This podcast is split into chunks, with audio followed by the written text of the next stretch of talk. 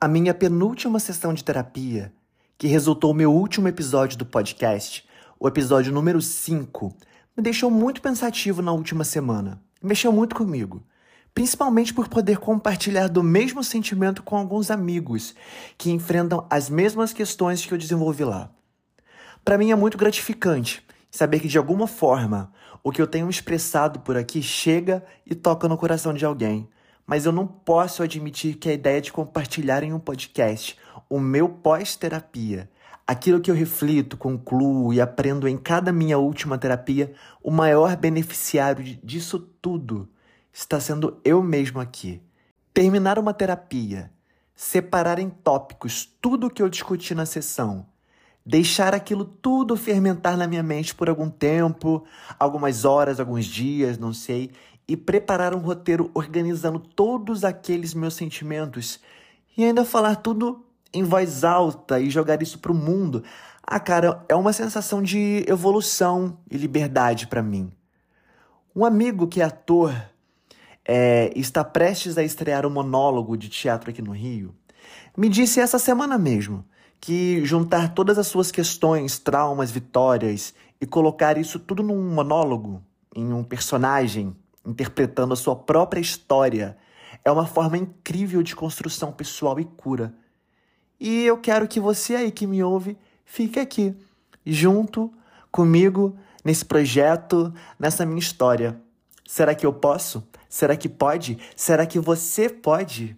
Vem comigo!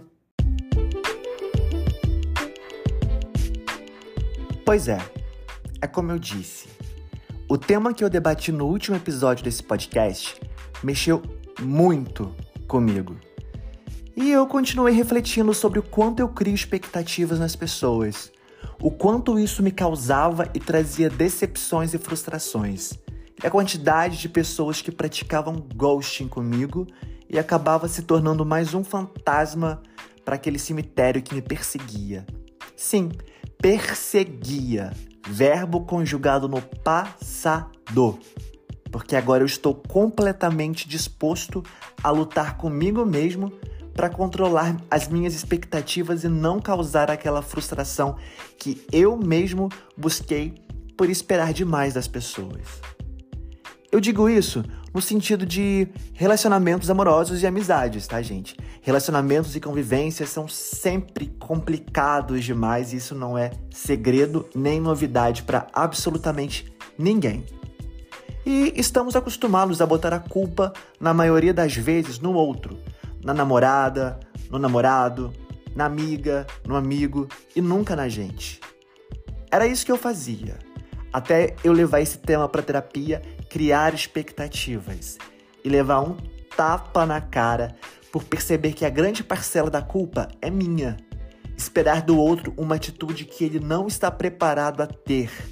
Querer do outro aquilo que ele pode não dar. Dar para o outro e esperar ele retribuir do mesmo jeito. Gente, que vergonha! Que preguiça agora que me dá só de lembrar das coisas que eu fazia e que eu estou 100% disposto a não fazer mais. Por exemplo, numa relação em que eu sempre chamava para sair, para encontrar, chamava de novo, insistia para dar certo, fazia coisas lindas e maravilhosas para a pessoa se encantar ainda mais e principalmente manter aquela relação. Daí a pessoa nunca reagia, nunca retribuía, nunca tinha atitude. E eu começo a pensar assim: agora eu não chamo mais, agora eu não convido mais. Agora não mando a mensagem primeiro. Ah, gente, pelo amor de Deus, né? Até que ponto vale a pena isso? Essa relação realmente está valendo a pena para mim? Eu realmente quero estar numa relação em que nada é natural, nada é genuíno, que eu tenho que pensar como agir e se agir, em que eu tenho que pensar se eu posso me aproximar muito ou me afastar mais ou desacelerar, porque sempre eu que corro atrás, não, não, não, não, não, Brasil. Tá errado. Tá errado. Isso não é saudável. Isso eu não quero para mim de forma alguma. Gente, a gente fala e ouve tanto em alto valor, auto reconhecimento, autovalorização e a gente acaba aceitando migalhas das pessoas porque a gente tá naquela relação que a gente quer fazer acontecer e não tem um mínimo de reciprocidade do outro. É, eu ouvi ou li em algum lugar algo que me marcou muito. E eu sempre lembro disso. Quando a nossa autoestima tá baixa, a gente acaba aceitando migalhas nas nossas relações. Juntar migalhas e juntar moedas, existe uma diferença absurda nisso. Juntar migalhas é aceitar algo que você não é merecedor, mas está aceitando porque quer fazer aquilo acontecer. Você está com autoestima baixa, você está inseguro e acaba aceitando qualquer coisa do outro.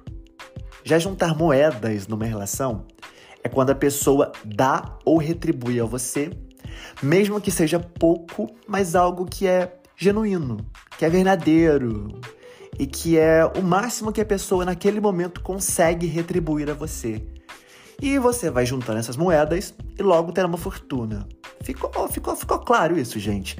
Eu acredito que nós temos que nos olhar e enxergar que somos merecedores de uma relação que exista reciprocidade, sim. Poxa, se entregamos muito ou tudo naquela relação, por que não? Mas aí entra aquele segredo, assim, importantíssimo, que a reciprocidade não é receber do outro da forma que a gente gostaria que fosse, mas sim do jeito que a pessoa consegue ou pode. Eu já disse isso aqui para vocês. É, eu me entrego muito e sou 100% nas coisas que eu faço. Nas coisas que eu crio, cultivo, nas minhas amizades, relações. E isso eu não quero mudar. Quero continuar assim, da forma que eu sou. Eu não quero mudar o meu jeito por medo de me relacionar com pessoas que não estão prontas ou preparadas para receber muito do outro, muito de mim. Mas aí eu tô aqui, na terapia, me preparando para entregar todo esse meu 100% sem esperar ou fazer aquilo para que a outra pessoa retribua, né, de alguma forma, sabe? É, isso é muito legal. Fazer coisas lindas para as pessoas, querer agradar de alguma forma o outro, fazer um piquenique lindo para a pessoa que você está saindo, preparar com todo amor e dedicação aquela comida que você sabe que seu amigo ama para poder receber ele na sua casa. Isso é muito bom. Mas também eu estou fazendo isso genuinamente? Eu estou fazendo aquilo para fazer com que a pessoa também tenha essa atitude depois e me retribua de alguma forma para fazer eu ter certeza que aquela relação é, está sólida? É. pois é. Eu tô nesse aprendizado agora. Porque se existe ou se tem uma intenção aí, mesmo que imperceptível para mim, isso vai acabar afastando as pessoas. Porque também ninguém quer ficar sufocado ou se sentindo cobrado ou obrigado a retribuir algo. Fazer algo lindo e maravilhoso, mas com alguma intenção ali por trás, pode soar como manipulação. Pesado isso, né, gente? Manipulação, a palavra é pesada, né? Eu sei. Eu tô com isso no meu colo agora para poder aprender e, e sabe quem é o culpado disso? A minha e a nossa própria insegurança. E aí? Como é que eu vou controlar essa minha insegurança? Como que eu vou lidar com isso? Bom, primeiro é quebrando a cara, amadurecendo, perdendo, conquistando. É um, é um processo, é vivendo. Vamos, vamos, vamos viver, gente, sem parar.